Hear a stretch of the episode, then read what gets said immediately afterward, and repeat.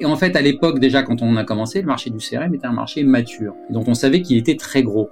Donc, tu te dis, bah voilà, je vais arriver, ok, certes, sur un marché qui est compétitif.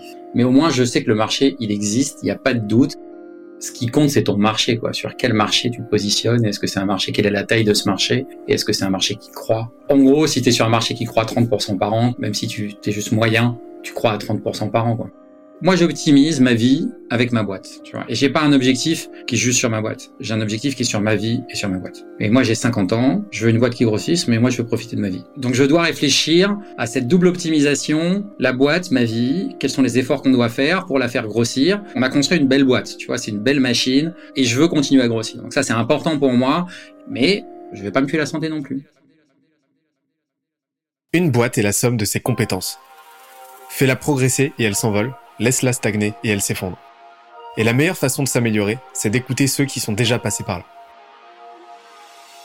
Les Jeunes Branches, c'est le podcast des entrepreneurs pour les entrepreneurs.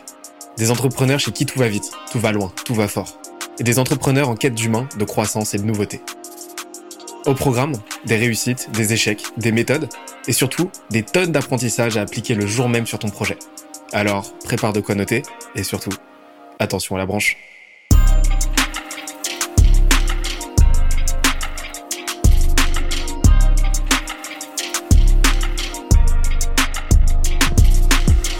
Cette semaine, je reçois Sonny Paris, CEO de NoCRM, le logiciel SaaS qui révolutionne la prospection et la vente des petites et moyennes entreprises. On a parlé de la stratégie de positionnement qui lui a permis de créer sa propre catégorie au sein d'une industrie ultra concurrentielle. De sa stratégie produit et marketing à 12 000 utilisateurs et 3 000 clients, et de comment ils ont opéré leur lancement simultané en 6 langues sur plus de 80 pays. Le tout avec ses meilleurs conseils et bonnes pratiques en marketing, entrepreneuriat, produits et contenu. D'ailleurs, l'épisode est tellement dense qu'on en a fait un PDF récapitulatif. Pour l'obtenir, on se donne rendez-vous sur scalesia.co, s c a l e z i a.co. Dernière chose, si tu aimes nos contenus, n'oublie pas que la meilleure façon de nous soutenir, c'est de nous laisser une note sur la plateforme de ton choix, un petit commentaire aussi, ça fait toujours plaisir, et d'en parler autour de toi. Let's go Là, ça nous fait une transition toute trouvée vers euh, le deuxième pilier qui est, qui est le produit. Euh, parce que là, vous discutez euh, avec beaucoup de monde, vous euh, vous, vous identifiez des opportunités, vous les transformez potentiellement en features. Euh, donc maintenant, il faut la passer sur la partie produit. Aujourd'hui, la, partie, l'équipe produit chez vous, c'est combien de personnes et composée de, de qui? Enfin, une équipe composée de combien de personnes et de quel quel quel rôle? Mon associé, en fait, c'est le directeur produit, Guven. Euh, donc c'est lui qui a, qui a repris intégralement la, la, partie produit et tech. Alors moi, je suis extrêmement impliqué. Je suis même euh, toujours impliqué dans les développements, dans les analyses de données, sur des, voilà, sur, sur toutes les parties structuration de la donnée, flux de données. Je travaille encore sur, sur mais sur le développement au quotidien des, des features, c'est lui qui, qui, qui, est en charge euh, complètement de ça. Mais euh, et ensuite, voilà, on travaille avec l'équipe marketing et CS pour tout ce qui est communication autour de autour de nos features, tu vois. Mais de plus en plus, j'ai envie qu'on qu'on passe on parle beaucoup en développement technique euh, au test-driven euh, développement. Et moi, j'ai envie qu'on passe au communication-driven développement. C'est-à-dire que tu commences par faire la, la communication marketing, la communication client. Et une fois que tu as fait tout ça, tu développes ta, ta feature. C'est pas encore en place, mais je pense que c'est fondamentalement ce qu'on devrait tous faire. Tu, tu peux m'en dire un peu plus sur, ce, sur cette pratique? Alors c'est une pratique, je, je, suis pas sûr qu'elle existe hein, cette pratique, et elle n'est pas encore. là sur, sur la dernière chose, dernière feature qu'on est en train de faire là, de fait c'est ce qu'on a fait, c'est-à-dire qu'on a commencé par dire ben voilà comment est-ce qu'on va communiquer autour de cette feature, préparer les messages de la communication autour de la feature, avant que finalement la tech commence à développer la feature. Parce que la problématique, qu'est-ce que ça nous dit euh, Le fait que nos clients n'utilisent pas assez ou ne connaissent pas assez nos fonctionnalités. C'est-à-dire qu'on crée des fonctionnalités et comme d'habitude, mais ça c'est la, problématique, c'est la pire problématique de toutes les boîtes, c'est-à-dire que tout le monde pense que son travail s'arrête à sa, tâche. Et en fait, développer une feature, c'est pas développer une feature. On s'en moque d'avoir une fonctionnalité de plus. Ce qui est important, c'est que euh, tes clients sachent qu'il y a une fonctionnalité de plus, que tes prospects sachent qu'il y a une fonctionnalité de plus, que l'Internet tout entier soit au courant de cette nouvelle fonctionnalité. Et, de, de, ça sert à rien de rajouter des fonctionnalités si tu n'en parles pas, si tu ne les mets pas en valeur, si tu ne communiques pas si tu n'expliques pas le besoin qui est en face de la fonctionnalité. Parce que tu développes pas une fonctionnalité pour avoir une fonctionnalité, tu développes une fonctionnalité pour résoudre un problème. C'est souvent ça, par exemple, tu vois, ça c'est autre chose important. là, on est vraiment sur la partie développement produit. Tu as un client, le client il arrive, j'ai besoin de ça. il décrit une feature. Et si tu fais l'erreur de l'écouter, ton produit va être horrible. Tu vas dire, attendez, ça c'est ce que vous pensez être la solution de votre problème. Mais la réalité, ce que vous connaissez, c'est votre problème. Alors vous allez me décrire quel est votre problème, et moi ensuite, je vais vous dire quelle est la meilleure solution. Et on va éventuellement échanger sur la solution que je vous propose et vous allez me dire si elle résout effectivement votre problème ou pas. Mais il faut jamais écouter un client qui te dit j'ai besoin de ça. Parce qu'il va te donner une feature qui a rien à voir avec la vraie bonne solution de son problème. Parce qu'il n'a pas tous les outils pour savoir quelle est la, bonne solution de son problème. Donc ce qu'il faut que ton client te raconte, c'est son problème. Et à partir de, des problèmes, si tu t'aperçois qu'il y a un problème qui est de plus en plus commun à beaucoup de clients, alors là, ça vaut le coup de faire une fonctionnalité pour résoudre ce problème. Et si c'est un problème que rencontrent de plus en plus de gens, eh ben alors ça vaut le coup d'écrire sur ce problème. Euh, parce que des gens vont rechercher la solution à ce problème sur Internet et ça va te, te, faire des clients. Et donc ça veut dire que tous tes développements, fondamentalement, tu dois les penser à partir de ça. Tu dois les penser par rapport, OK, c'est quoi le problème que je résous? Qu'est-ce que j'écris sur ce problème et sur comment je le résous? Et ainsi de suite. Mais c'est pas ce qu'on fait, hein, mais c'est ce qu'on devrait faire. C'est euh, les euh, les petites maximes comme ça asymptotiques où euh, on, sait tous qu'on on, doit tendre à ça de façon systématique, mais on n'y arrive pas, quoi. exactement. Non, exactement. C'est tout à fait ça. C'est tout à fait ça. C'est très dur. Si tu veux, l'inertie te ramène toujours à ce que tu aimes faire, à ce que tu sais faire et à ta zone de confort. C'est toujours ça. Et c'est tellement plus facile de développer ta feature parce que tu sais que c'est ça.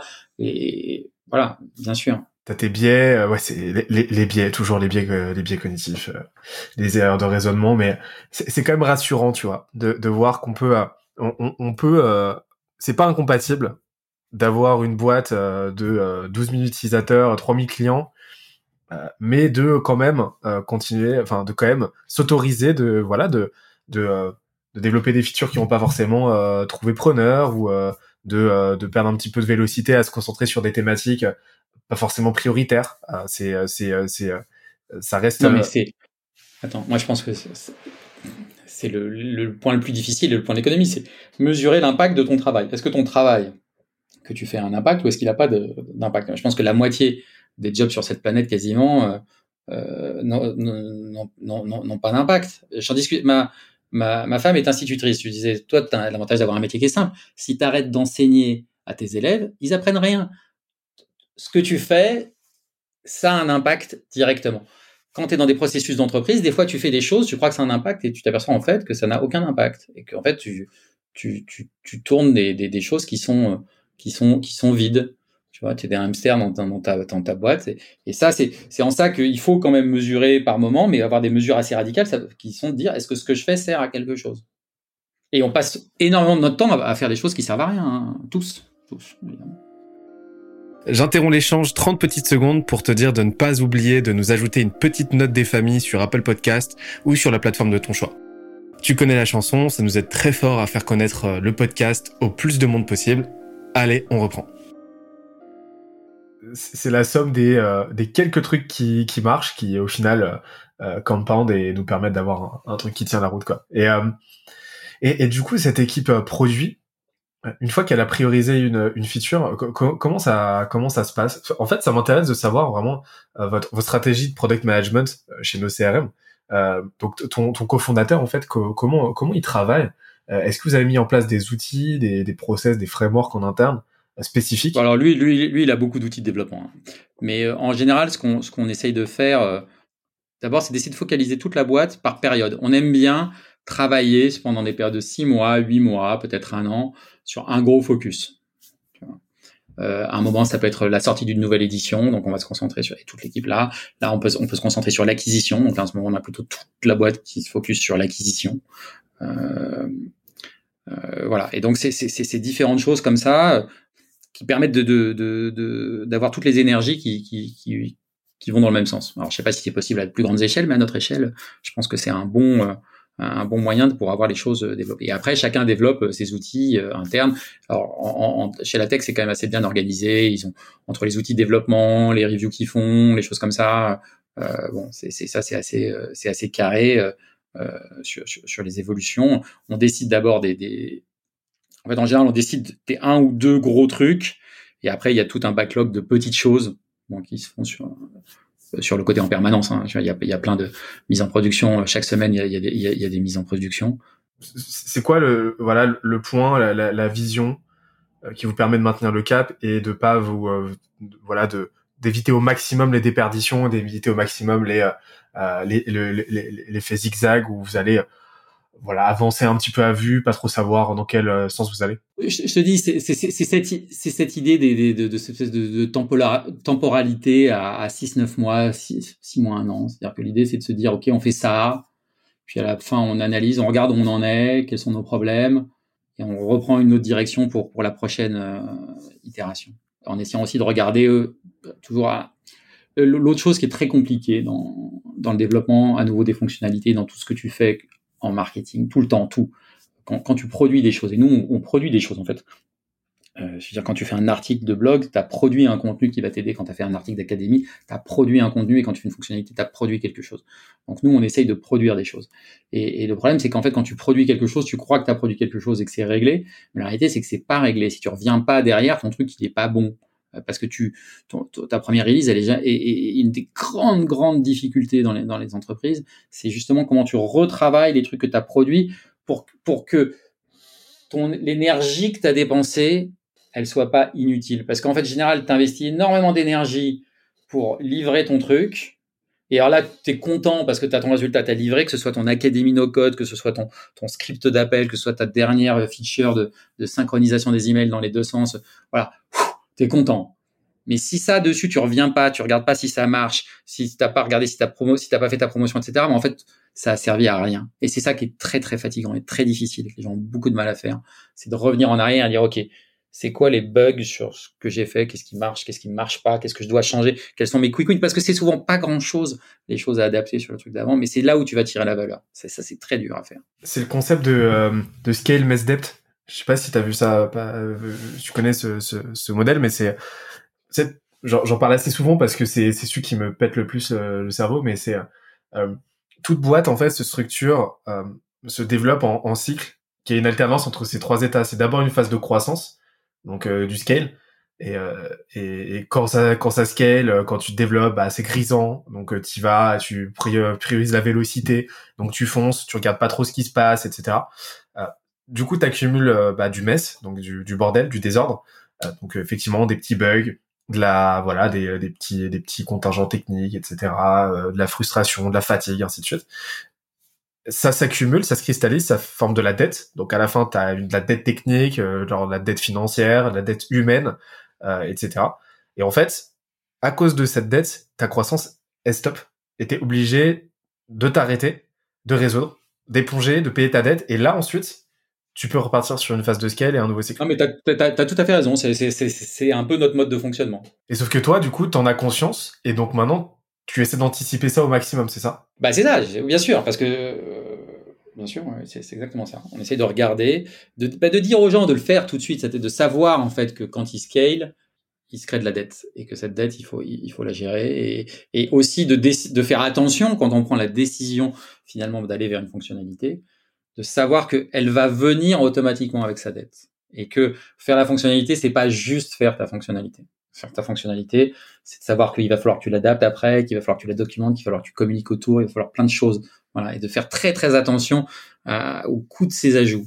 C'est marrant parce que tu vois, c'est euh, pour moi ma, théorie derrière ça, c'est que tu sais, euh, on, on, on, a cette on a cette idée, tu sais, de la croissance exponentielle et, et, surtout linéaire. Tu sais, dans les dans les boîtes et dans les startups où tu sais ta, ta courbe vraiment, elle est c'est une ligne discontinue qui s'arrête qui s'arrête jamais ou très peu quoi. Et t'as jamais vraiment de ralentissement. Alors que quand tu regardes une boîte, euh, une boîte bootstrap qui a pas levé de fonds, souvent ça va être beaucoup plus en escalier. Tu vas avoir justement des périodes d'accalmie, voire même de régression un petit peu, et puis après ça repart, etc. Et, comme ça, ça fonctionne par palier.